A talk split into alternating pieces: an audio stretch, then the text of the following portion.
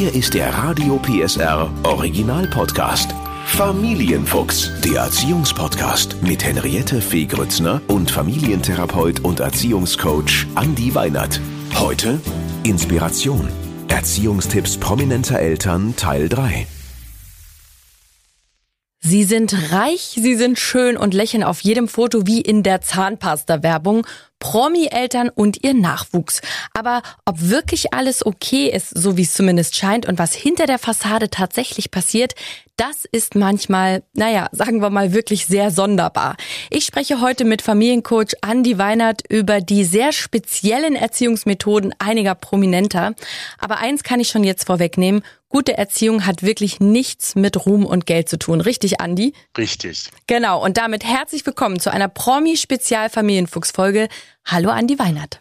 Hallo Henriette. Andi, ich freue mich tatsächlich auf diese sehr besondere Folge, dass wir mal reingucken in die Welt der Promis. Und wir gehen einfach mal so ein paar Sachen durch die ich gelesen habe, die ich aufgeschnappt habe. Und natürlich interessiert uns alle brennend deine professionelle Meinung. Kann man das tatsächlich so machen? Und wenn nicht, warum? Denn am Ende äh, wollen wir ja alle keine kleinen Monster erziehen. Und selbst wenn man natürlich Geld wie Heu hat, will man auch kein Monster mhm. haben, richtig? Richtig. Und deswegen legen wir auch direkt los und zwar mit dem Kardashian-Clan. Ja, die kennt jeder. Viele Leute folgen denen ja in den sozialen Netzwerken, kopieren wirklich jeden Trend. Also egal, was die anziehen, äh, die halbe Welt hat's danach gekauft. Die geben also wirklich Trends vor. Aber ob das Kommende so einlädt zum Nachmachen, das besprechen wir jetzt. Bin gespannt, was du sagst, Andy. Die Kylie Jenner und ihr Mann, mhm. die äh, haben ja eine Tochter. Damals war die vier. Ähm, und die haben damals dieser vierjährigen Tochter freigestellt, wann sie ins Bett gehen darf. Also Richtwert haben sie gesagt, ist so 21 Uhr. Aber es ist eben wichtig, haben sie gesagt, dass man auch mit vier schon Eigenverantwortung übernimmt und auch spürt, wann man müde ist. Also Andi, was sagst du dazu? Also mir kommen da ganz verschiedene Gedanken so in den Kopf, Henrietta. Also das eine, ähm, was ich mich natürlich äh, sofort frage, ist so ein, so ein Kind, wenn du sagst, das ist vier Jahre alt. Ja, es ist sicherlich richtig, dass ein Kind äh, spüren muss, dass es müde ist. Aber genau das auch ähm, als Müdigkeit auch zu interpretieren und zu wissen, ähm, ach, das ist jetzt das Signal, dass ich schlafen gehen soll, das weiß ich gar nicht, ob das bei einem Vierjährigen schon so ausgeprägt ist. In der Regel ist es so, dass Kinder in diesem Alter eher, wenn so Müdigkeit Müdigkeitssymptome auftreten, die andere äh, Signale zeigen. Das heißt also, die werden dann eher hyperaktiv, mhm. die drehen eher nochmal richtig hoch, die werden ungeduldig, die mhm. werden weinerlich. Das sind bestimmt alles so Symptome, die kennen auch die ein oder anderen ähm, Eltern bestimmt auch von ihren eigenen Kindern. Das heißt also, ein Kind in dem Alter kann noch gar nicht so sehr ähm, Müdigkeit als Müdigkeit erleben und die dann auch verbalisieren, zu sagen, liebe Mama, ich bin jetzt äh, müde und ich glaube, es wird Zeit für mich schlafen zu gehen. Also ich will denen jetzt natürlich nichts unterstellen, aber manchmal hat man ja einfach Angst vor der Reaktion des Kindes. Ja, also wenn man dann sagt, so, es ist jetzt aber Zeit fürs Bett und das Kind kriegt so einen Wutanfall und sagt, nein, ich will noch nicht ins Bett, ähm, vielleicht ist das auch eine Entscheidung zu sagen, du entscheidest das alleine. Also wie gesagt, ich will denen nichts unterstellen, aber äh, diese Situation, dass das Kind wütend ist und nicht ins Bett will, das kennt ja jeder, ne? Aber ich glaube, das Wichtige für solche Situationen ist, dass ich registriere, dass genau diese Wutanfälle meines Kindes und diese, diese, diese Ungeduld und diese, dieser Trotz, den ich da erlebe, der ist eben Teil von einer schon sehr, sehr starken Müdigkeit.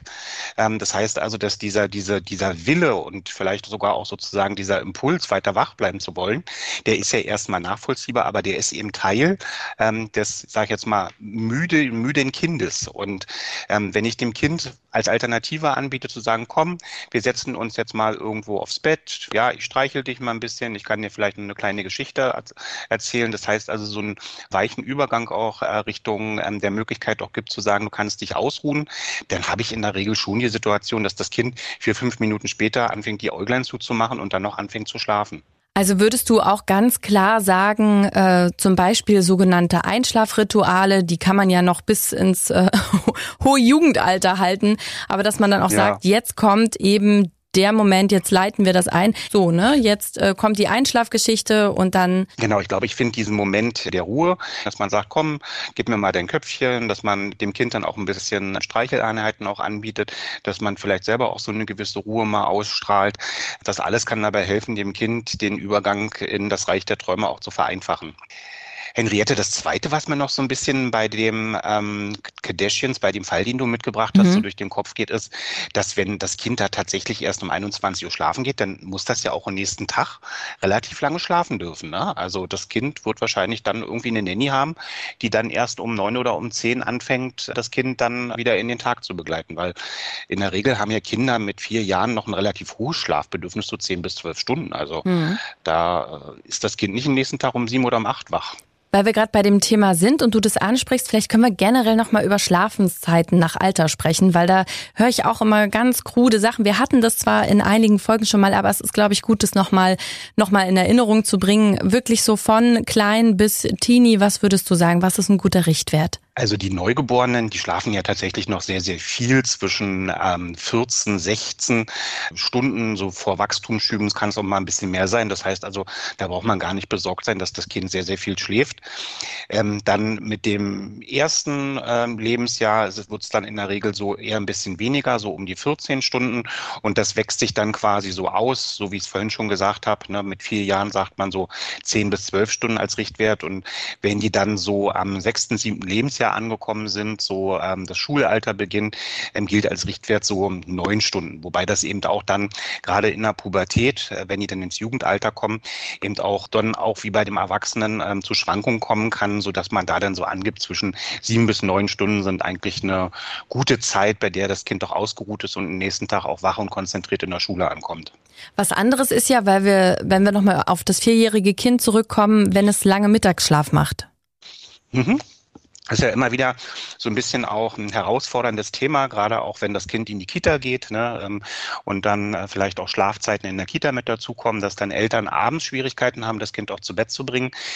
Aber auch da ähnlich wie das ja auch bei uns Erwachsenen ist, wenn ich merke, ich bin einfach noch innerlich sehr unruhig, was tue ich? Also entweder bringe ich mich in einen entspannten Zustand, indem ich nochmal eine ruhige Geschichte irgendwie lese oder ich power mich nochmal äh, richtig aus. Und das kann ich letztlich auch mit meinem Kind machen, ne? wenn ich einfach weiß, okay, das Kind ist um 17 Uhr beispielsweise beispielsweise ist das noch sehr, sehr äh, aktiv, dass ich einfach sage, okay, wir ziehen uns noch mal eine Runde an, äh, wir gehen noch mal eine Runde auf den Spielplatz, da dann noch mal richtig schön auspowern am frühen Abend auch und dann wirklich eben das Kind auch energetisch entlastet äh, in den Abend schicken. Nochmal zurück zur kleinen Kedäschchen. Mit vier Jahren soll sie ja schon Eigenverantwortung übernehmen. Aber jetzt mal ehrlich, mit vier Jahren Entscheidungen selber treffen, geht das überhaupt, Andi? Eigentlich geht das noch nicht. Ne? Also wir wissen aus der Entwicklungspsychologie, dass das Denken noch gar nicht so ausgeprägt ist, dass man vorausschauend sein Handeln auch mit den Konsequenzen absehen kann und auch das Reflexionsvermögen der Kinder ist noch gar nicht so ausgeprägt, dass die in der Lage sind, jedes Bedürfnis verbalisieren zu können und auch die Situation haben, dass sie dann sich auch entsprechend verhalten können. Ich denke, mit dem Erziehungsstil kann man dafür einen Rahmen bauen, dass ein Kind sich freier fühlt, bestimmte Entscheidungen treffen zu können, aber dass das wirklich dabei hilft, dass ein Kind sich da vom Denken her schneller entwickelt oder so, daran glaube ich ehrlich gesagt nicht. Was ist denn das für ein Erziehungsstil, weil du gerade das angesprochen hast, den die Kardashians da pflegen? Also jetzt nur aus dem Beispiel heraus ist das ein bisschen schwer, weil das äh, könnten sozusagen zwei verschiedene Erziehungsstile sein. Das eine ist ein, ein anti-autoritärer Erziehungsstil, wo man als Eltern eben dem Kind letztlich die komplette Entscheidungsfreiheit lässt, seinen Auftrag so definiert zu sagen, ich biete Vorschläge an, ich unterbreite Alternativen und schreibe aber dem Kind nichts vor. Mhm. Das andere wäre dann als Beispiel ein laissez-faire Erziehungsstil. Da gebe ich noch mehr frei, da lasse ich das Kind einfach machen. Da mische ich mich auch nicht mit Vorschlägen oder mit Alternativen ein, sondern greife tatsächlich nur ein, wenn ähm, irgendwo Gefahr ist. Okay. Spannend, spannend. Kommen wir mal zum nächsten Hollywood-Traumpaar und zwar zum Schauspieler Ashton Kutscher, bekannt aus Two and a Half Men, und äh, seiner Frau Mila Kunis. Kennst du die, Andi? Die hat äh, Black Swan gespielt. Ich habe so ein dunkles Bild. Bei Black ja, Swan ist so das natürlich ganz, ein bisschen. Ja, so eine ja. ganz hübsche dunkelhaarige, wirklich eine richtige Schönheit. Und die beiden haben erzählt, dass sie ihre Kinder erst baden, wenn der Dreck sichtbar ist. das fand ich, Ui. das Ui. fand ich, fand ich ziemlich speziell. Die Kinder äh, äh waren, als sie das zu der Presse erzählt haben, sieben und neun. Äh, ja, was sagst du dazu? Also man, man merkt ja so ein bisschen, dass, dass du selber auch äh, da um Luft ringst. Das tue ich natürlich auch. Also ich glaube, also das haben die wahrscheinlich erzählt, aber ich will denen mal ganz positiv unterstellen, dass das vielleicht gar nicht so abgelaufen ist. Also grundsätzlich ist das natürlich so, dass wenn jetzt ein kleines Kind muss eine regelmäßige Hygiene erfahren, das ist also auch wichtig, dass man das macht. Da kann man sicherlich drüber streiten, wie oft sollte so ein Kind jetzt baden gehen. Da ist die Empfehlung bei Kindern in dem Alter zwischen sieben und neun zweimal pro Woche. Aber, aber grundsätzlich ist es ja so, so ein Kind muss ja letztlich auch Hygiene erlernen. Und ich helfe meinem Kind nicht dabei, wenn ich da vorlebe und sage, ach, wenn du, du gehst erst baden, wenn du richtig dolle riechst, ähm, sondern ich tue mir das ja einfacher und ähm, das hat auch was mit dem, mit dem Thema Kindswohl wirklich zu tun, mhm. ne, dass ich meinem Kind also auch beibringe, dass die Unterwäsche jeden Tag gewechselt werden muss, dass man auch dem Kind beibringt, was ist richtiges Husten, was ist richtiges Niesen, ähm, wie putzt man richtig die Zähne, dass Händewaschen wichtig ist. Das sind ja alles Dinge, die sollte man schon viel, viel früher in dem Kind auch angelegt haben. Ja. Und wenn, wenn das der Fall ist, dann sollte man eigentlich im Alter von sieben bis neun als Kind schon in der Situation sein, dass man auf bestimmte Dinge selber auch achtet. Ne? Also das ich kann mir das nicht so richtig vorstellen, weil auf Dauer führt das ja auch wieder zu Komplikationen. Wenn der Dreck richtig sichtbar ist, dann habe ich da so ein bisschen das Bild, dass dann vermutlich auch äh, unter Umständen ja da Infektionskrankheiten mhm. schneller auftreten können oh und so ein so ein dreckiges Kind, äh, wenn man das wirklich empfehlen würde, wenn sowas in der Schule auftaucht, das würde sicherlich lautere Fragen stellen. Deswegen will ich davon also auch dringend abraten, dass man sowas in der Erziehung macht. Was natürlich nicht heißt, dass Kinder nicht auch mal im Modder spielen sollen und mal sich richtig einsauen sollen. Das unbedingt. Ne? Das eine hat nichts mit dem anderen zu tun, aber Duschen äh, gehört eben dazu. Du hast es gerade schon gesagt, so zwischen sieben und neun ist die Empfehlung zweimal die Woche. Wie sieht es mit jüngeren und älteren Kindern aus? Gerade den gut riechenden Teenies. Na gut, bei den Teenagern kann das ja tatsächlich so sein. Wir, wir haben ja auch einen ähm, Jugendlichen, männlichen Jugendlichen zu Hause bei uns. Ne? Da kann das schon so sein, dass äh, einmal am Tag duschen auch äh, für eine bestimmte Zeit, wo der Körper sich umstellt, auch tatsächlich notwendig ist, mhm. damit sich alle zu Hause weiter wohlfühlen. ähm, grundsätzlich ähm, auch so beim, beim Neugeborenen, ähm, da ist es halt wichtig, dass man immer darauf achtet, wenn man dem, dem, mit dem Neugeborenen badet, dass man auf Badezusätze verzichtet bis zum dritten Lebensjahr und weil die Babyhaut da einfach auch nochmal ein bisschen empfindlicher ist. Aber auch da die Empfehlung, auch bei den ganz, ganz kleinen zwei bis drei Mal und ansonsten eben auch mit entsprechenden Pflegetüchern auch arbeiten, wenn es da irgendwo um Intimpflege oder so auch geht, dass man da eben doch entsprechend äh, aufpasst, dass sich da nicht ähm, Krankheiten entwickeln. Ab welchem Alter kann ich denn aber erwarten, wenn ich das so befolge, wie du gesagt hast, dass das Kind auch alleine dran denkt, dass man nicht sagen muss, übrigens duschen?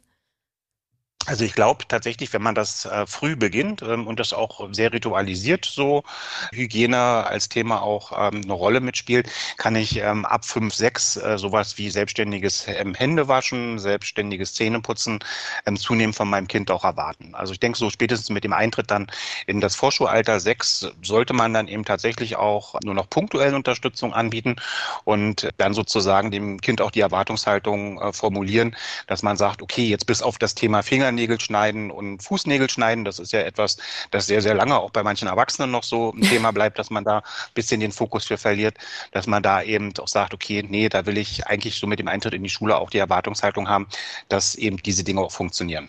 Aber das muss man auch klar sagen, es gibt Unterschiede bei Kindern. Ne? Manche früher, manche später. Das, falls jetzt jemand zuhört, das Kind ist neun und äh, hat überhaupt keine Lust zu duschen. Auch sowas ist äh, durchaus möglich, ne?